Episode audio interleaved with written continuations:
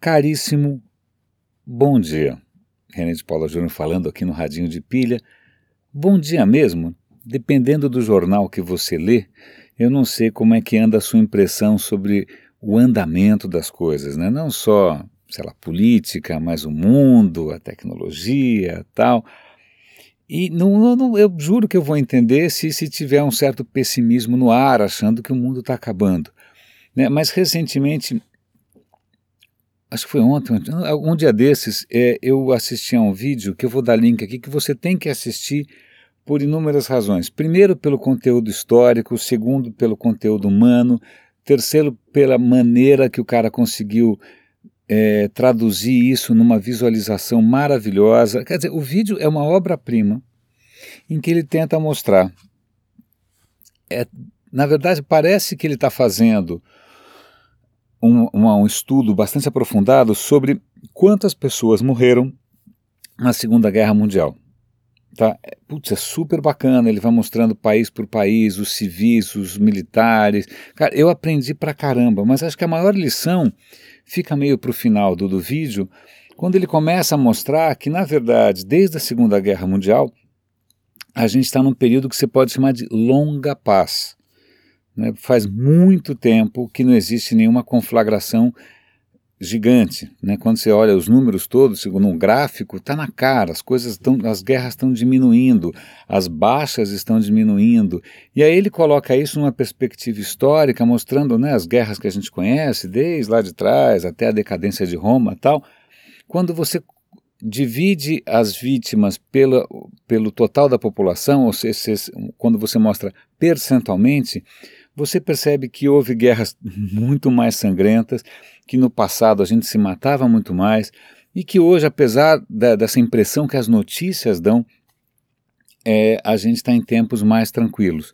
Tá? Eu acho que um outro link que eu vou dar para reforçar essa, essa ideia é de uma palestra do Steven Pinker.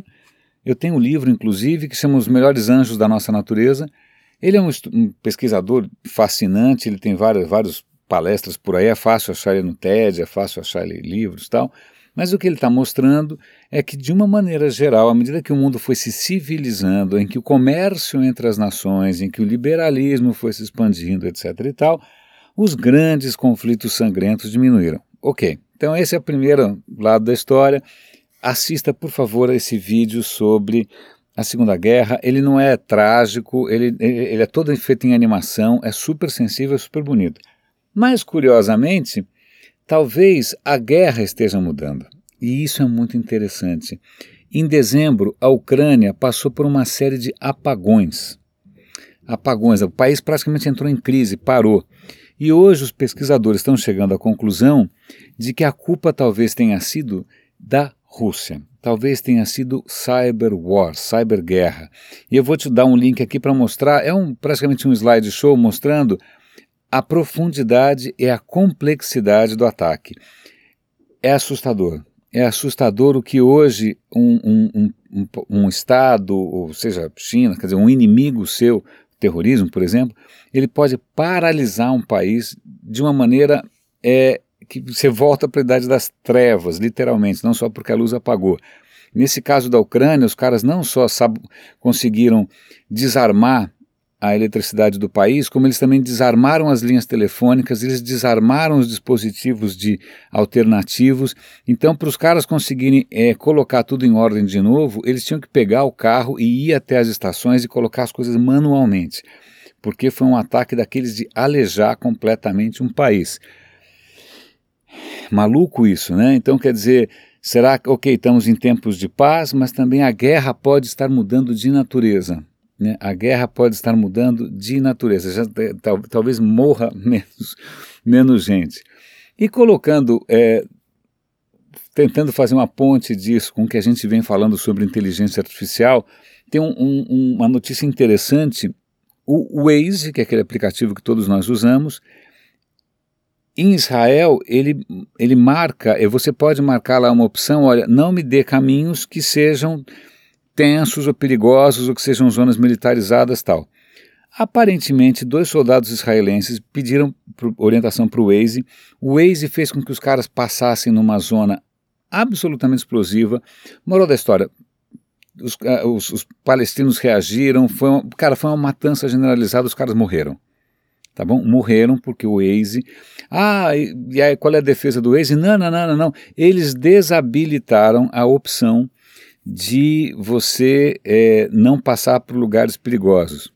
Bom, difícil saber ainda quem tem a razão ou não, mas eu já me já passei por uma situação bastante é, apavorante, embora a gente não, não seja exatamente um, um, país em guerra declarada, ou pelo menos num estado tão tenso quanto Israel e Palestina, uma vez eu, eu, tinha uma reunião no shopping Cidade Jardim, um lugar chiquíssimo, chiquérrimo aqui em São Paulo, e o Waze me fez passar por dentro de uma favela, mas por dentro mesmo, aquelas ruas super estreitinhas, aquelas que se eu abrisse, a, a, a, botasse a mão para fora da janela, eu passava a mão na bunda de alguém. E olha, eu confesso que não foi uma experiência das mais tranquilas, porque tem todo esse folclore de você entrar desavisado numa favela e levar um tiro no meio da testa.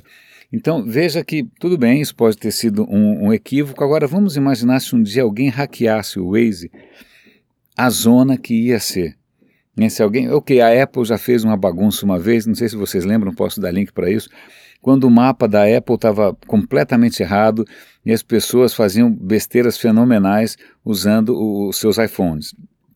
Agora imagina se alguém consegue sabotar as instruções que um Waze dá. Né? Muito engraçado. Eu tenho, eu comentei isso com vocês, eu, eu costumo salvar os meus links no Pocket, né? E agora é, eu estou compartilhando os meus resultados no Pocket. E um dos resultados que eu quero compartilhar com você aqui, os meus favoritos, eu vou dar link também para essa minha lista no Pocket. Quando você tem um layout né, para mostrar para um cliente, você quer colocar um texto ali de marcação, é muito comum você colocar, você ver aquele texto com aquele lorem y dólar, blá blá blá blá blá blá blá. Eu vou dar um link para vocês mostrando de onde vem a história do Loren Y Dollar. Ele nasceu já com uma marcação de texto. Esse texto é um texto que não faz sentido. Ele é, um, é uma mistureba de um texto do Cícero, que era um, um, um, um latino, né, que era um filósofo latino, e há 500 anos atrás, um tipógrafo, ele quis fazer uma série de, de, de amostras de fontes para os clientes escolherem, e aí ele inventou esse texto que não faz sentido em latim, e é isso que a gente usa até hoje. Eu vou dar o link é, para isso, assim como para todas as coisas que eu estou recomendando via Pocket. Tem uma notícia do dia que é interessante, que mas também é colocada de uma maneira assim light, mas para mim é um pouco arrepiante, que é o fato do Google estar tá usando o seu aplicativo de e-mail Inbox para testar a inteligência artificial nova. Ou seja, agora quando você abre, quando eu abro uma mensagem, sobretudo quando ela está em inglês, no inbox, o inbox analisa o conteúdo da mensagem que eu recebi e me sugere três respostas prontas em cima daquele conteúdo. Eu já vi isso acontecer, é um pouco assustador, porque é bom. Aí os caras do Google estão celebrando isso beça. Agora a questão é, eu nem sei o que, a questão é, eu juro que eu não sei. Eu juro que eu não sei. Mas, de qualquer maneira, essas são as, as, as coisas que eu queria chamar a atenção hoje. Eu espero que esteja valendo a pena para vocês. Eu espero que também essa história de eu compartilhar aqui é, os meus links do, do Pocket ajudem né, que façam que vocês ampliem um pouco mais a dieta informacional. É, olha só que engraçado, eu estava lendo isso agora com o celular na mão e ele, de alguma maneira, parou para escutar como se eu estivesse falando com ele. Eu falei: Não, não estou falando com você, Android. Não, sossega. Não, tá tudo bem.